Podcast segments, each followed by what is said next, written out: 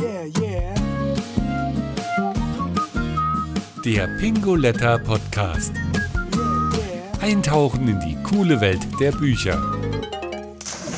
Zauberwürfel und Monchichis, Karottenhosen und Schulterpolster, Nena und die Pet Shop Boys – das waren die 80er.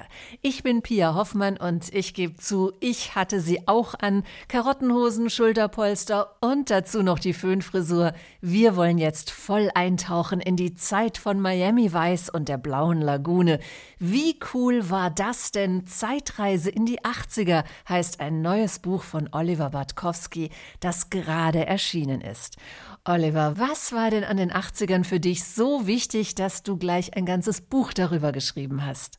Ja, ich bin quasi in den 80ern groß geworden. Die Kindheit habe ich in den 70ern erlebt und die Jugend und die Teenagerzeit in den 80ern. Und von daher ähm, sind die 80er für mich natürlich das Jahrzehnt, in dem ich als junger Mensch die meisten Eindrücke gesammelt habe. Dein Buch heißt Wie cool war das denn?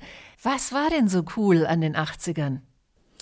Also cool war an den 80ern die ganze Zeit. Es war halt sehr unbeschwert, es war entspannt. Jeder hat eigentlich gemacht, was er wollte. Zumindest hat man heute das so im Gefühl, wenn man darüber nachdenkt. Ja, es war eine sehr, sehr lockere Atmosphäre. Ständig kam etwas Neues auf den Markt, was auch irgendwo von allen akzeptiert und ausprobiert wurde. Ja, es war halt einfach eine Entdeckungsreise in den 80er Jahren. Das Buch beschreibt deine persönliche Entdeckungsreise. Vielleicht erzählst du uns mal so ein bisschen, in welcher Szene du in den 80ern so unterwegs warst. Also vor allem die Rock- und Hardrock-Szene, die hat mich schon sehr gefangen genommen, natürlich auch durch die Freunde, gar keine Frage. Da waren wir schon auf dem Rocksektor unterwegs, allerdings auch die neue Deutsche Welle, die hat mich als 12-, 13-Jähriger komplett abgeholt. Das war ja etwas ganz Neues, dass deutsche Musik, die richtig nach vorne ging, äh, im Fokus stand. Man hat auch quasi so ein bisschen diese punkige äh, Londoner Revolution in der neuen deutschen Welle gespürt und ich denke, denke, das tat auch der ganzen Musikszene und dem Land überhaupt gut. Deine Geschichte spielt in einer bestimmten Region, nämlich im Ruhrpott. Wie wichtig ist denn der regionale Bezug rund um Bochum für deine Sicht auf die 80er?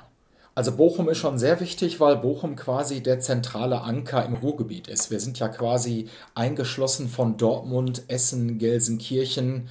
Dann kommt schon wieder Duisburg und Bochum ist sowas wie die Kulturhauptstadt des Ruhrgebiets. Mag natürlich sein, dass Essener und Dortmunder das anders sehen, aber in Bochum ist schon ein enormer Schwerpunkt im Bereich Kultur, was Film und Musik auch angeht. Mit dem Bochumer Schauspielhaus, das auch in den 70er, 80er, 90er Jahren Zadek Hausmann einfach zur Berühmtheit in Deutschland gefunden hat. Und in Bochum spielte sich halt mit der Zeche, die deutschlandweit oder im Endeffekt europaweit bekannt ist, oder dem Rockpalast, dem Tarm Center als Diskothek, der ersten großen Laserdiskothek überhaupt in Deutschland, äh, unheimlich viel ab. Und in den 80er Jahren hatte man hier jede Woche ein anderes Konzert. Man konnte sich quasi täglich aussuchen, wo man hingeht. Und äh, außerhalb der Corona-Zeit hat sich das auch nicht geändert. Jetzt, wo man merkt, es lockert sich, passiert wieder genau das, was wir vom Bochum kennen. Unheimlich viel Kultur, unheimlich viel passiert. Und deshalb äh, ziehen viele Künstler aus anderen großen Städten und Metropolen aus Deutschland tatsächlich nach Bochum, um auch das zu inhalieren und sich selbst zu verwirklichen. Die 80er aus Bochumer Sicht, kann das ein Bayer, ein Sachse, ein Berliner oder ein Hamburger überhaupt nachvollziehen? Absolut. Das war auch der Grund, warum ich den äh, Buchvertrag im Pingoletta Verlag bekam, dass Silke Boger, die Verlagschefin, zu mir sagte, du, was ich da von dir lese, das könnte ich auch erlebt haben, allerdings hier bei uns in Stuttgart. Und äh, wie es hier in den 80ern abgegangen ist, so wird es in Hamburg, in Berlin sowieso, aber auch in Österreich oder in der Schweiz gewesen sein. Also da sehe ich keine großen Unterschiede. Und ich denke, wer in Hamburg das Buch liest, wird es genauso verstehen wie jemand, der in Bochum, Dortmund, Essen oder Duisburg zu Hause ist. Also die 80er sind universell, die Musik sowieso. Welche Bands, welche Songs verbindest du denn am meisten mit den 80ern? Also aus dem Rockbereich definitiv Künstler wie Alice Cooper, Whitesnake, Kiss natürlich, ACDC, das sind alles Bands, die man so Anfang der 80er auch entdeckt hat, mit Highway to Hell 79, dann 81 Back in Black und diese Alben. Natürlich auch Bands, die von den 70ern in die 80er Jahre rübergeschwappt sind, wie Finn Lizzy oder Nazareth. Dann natürlich auch Popmusik, Paul Young, Howard Jones, Human League, Heaven 17, die ganzen Elektro-Sachen, auch teilweise die Wave-Sachen, die aus England gekommen sind oder diese Gothic-Rock-Sachen wie The Cult oder Cure, die damals kamen. Also da war schon eine Menge bei, was mich persönlich so abgeholt hat und äh, da habe ich natürlich wahnsinnig viel aufgenommen, aber auch durch den Freundeskreis, der sich natürlich stetig mit mir ausgetauscht hat. Nun sind wir ja alle, sofern wir damals gelebt haben, durch diese Musik, durch diese Zeit irgendwo beeinflusst worden. Aber bei dir geht das noch einen Schritt weiter. Also du bist wirklich so richtig aufgegangen in den 80ern.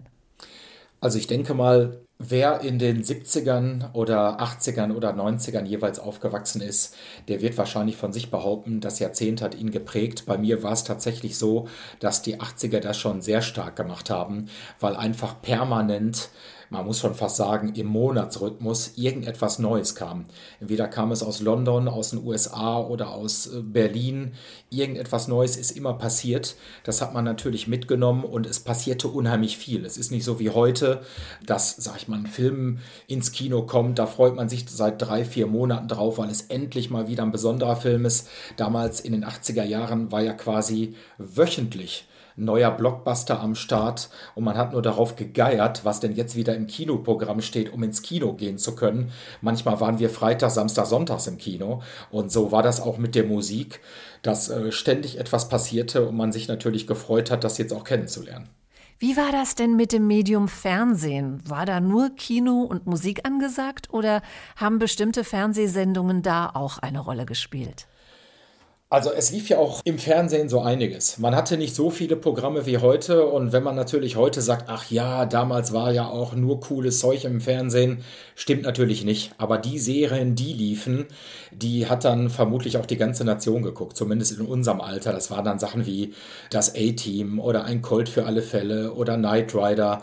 Das sind so Sachen, die einen beeinflusst haben und da hat man sich quasi wöchentlich auch tatsächlich auf die Couch gesetzt und gesagt, die Folge möchte ich auf keinen Fall verpassen, weil am nächsten Tag war das dann halt äh, Gesprächsthema auf dem Schulhof oder in der Schule. Und so war das auch mit den Filmen, ob Terminator, Indiana Jones, der letzte Krieg der Sterne Film oder auch andere Filme dieser Art, Komödien wie die Terence Hill Filme mit Bud Spencer.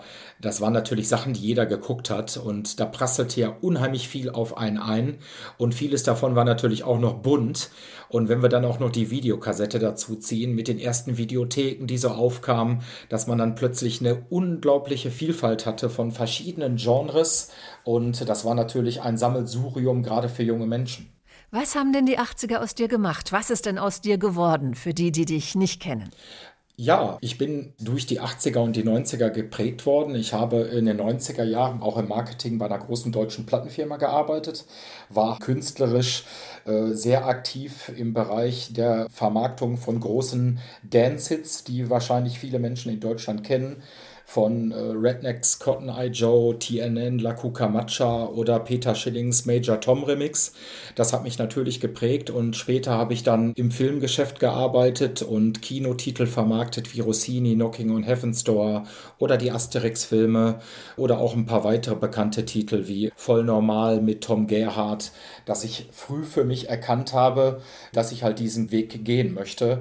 Also ich denke, dass das Jahrzehnt mich durchaus geprägt hat, weil ich da auch vieles mitgenommen habe. Und du hast die Musik aus den 80ern ja nicht nur gehört, du hast auch selbst Musik gemacht. Ja, mache ich auch jetzt noch. Ich habe mit meinem musikalischen Partner Sven Bergmann eine große Filmmusikshow am Bochumer Schauspielhaus seit 2014. Die ist auch regelmäßig ausverkauft. Am 13. November 2022 dürfen wir wieder spielen. Wir spielen auch in anderen Theatern und interpretieren äh, Klassiker der Filmmusik aus großen und kleineren Filmen neu auf unsere eigene Art mit einem großen Ensemble. Wir komponieren Filmmusik für Werbung, TV und Kino. Ja, ich bin quasi dem Segment treu geblieben, wie man so schön sagt. Okay, also Film und Musik bist du treu geblieben, der Mode wahrscheinlich eher weniger. Aber wir können natürlich nicht über die 80er sprechen, ohne Schulterpolster und Legwarmers zu erwähnen. Hast du das auch alles mitgemacht?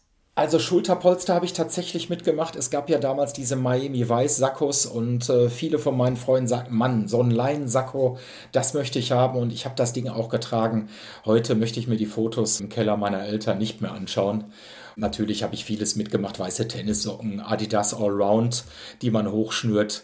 Äh, Spandexhosen habe ich da mal im Hardrock-Bereich sein gelassen, das fand ich nicht so lustig. Die Aerobic-Mode habe ich selbstverständlich nicht mitgemacht. Spielt denn in deinem Buch auch die Sprache eine Rolle? Gab es sowas wie 80er Jahre Ruhrpott-Slang? Ähm, ich weiß, worauf du hinaus willst. Astschocke, ja, das steht im Ruhrpott für geil, super und äh, phänomenal. Das ist so ein Wort, was man hier halt damals benutzt hat. Das ist irgendwann Ende der 80er ausgestorben.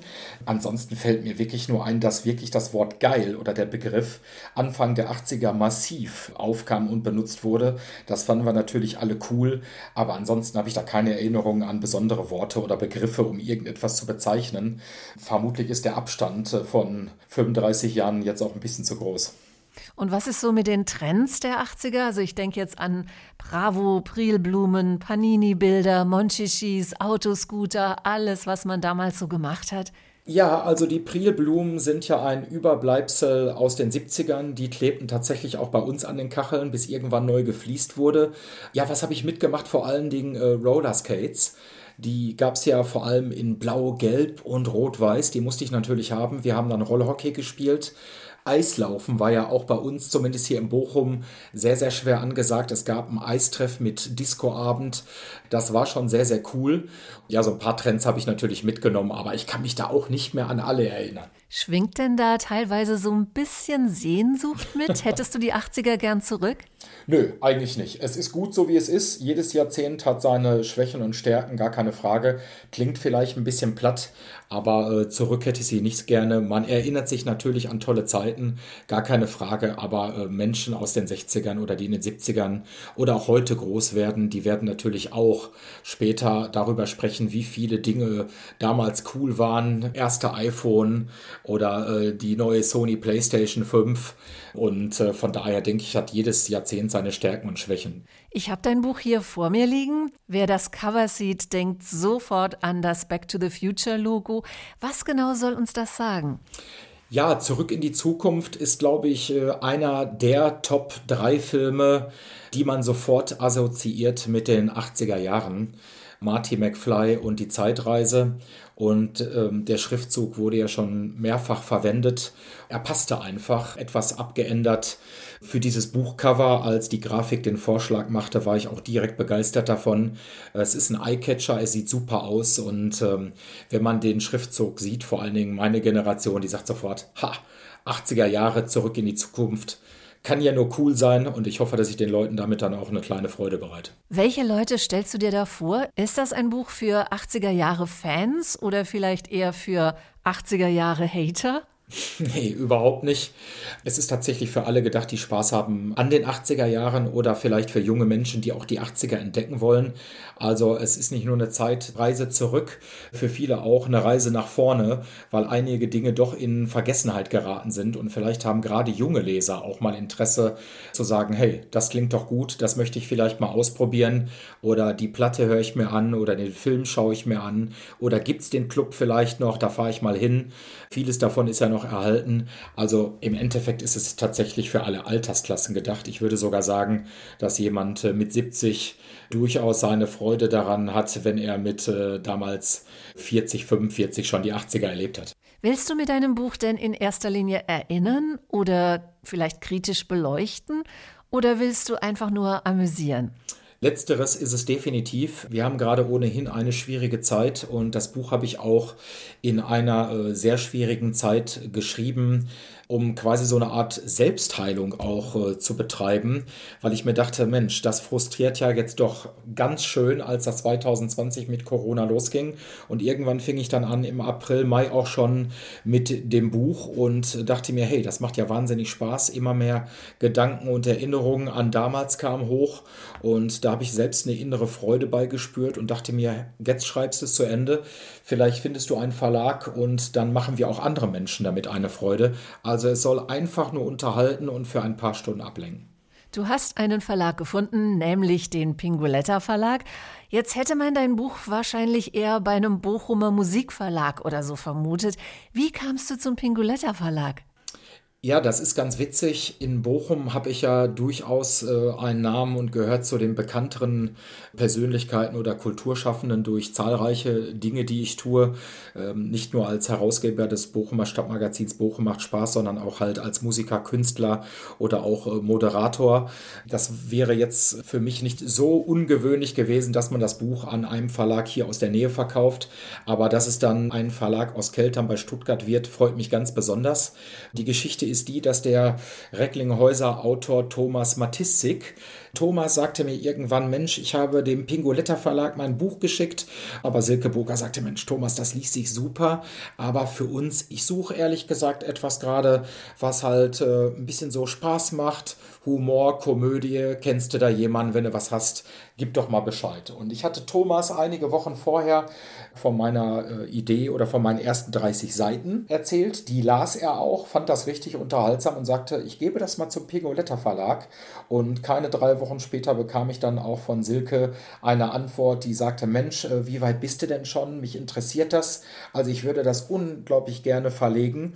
Ja, und dann äh, war ich natürlich umso motivierter weiterzumachen und ein paar Monate später war das Buch fertig. Und von daher äh, finde ich schön, dass sich Autoren untereinander auch hier geholfen haben. Wir sind auf jeden Fall mega gespannt auf dein Buch oder vielleicht sollte ich eher sagen, es wird bestimmt geil und Astschocke. Vielen Dank, Oliver Bartkowski. Dankeschön. Wie cool war das denn? Zeitreise in die 80er von Oliver Bartkowski ist ab sofort im Buchhandel und online erhältlich und natürlich auch direkt beim Verlag, denn ihr wisst ja, Buchstaben sind unsere Leidenschaft. Noch tiefer eintauchen auf bingoletta.de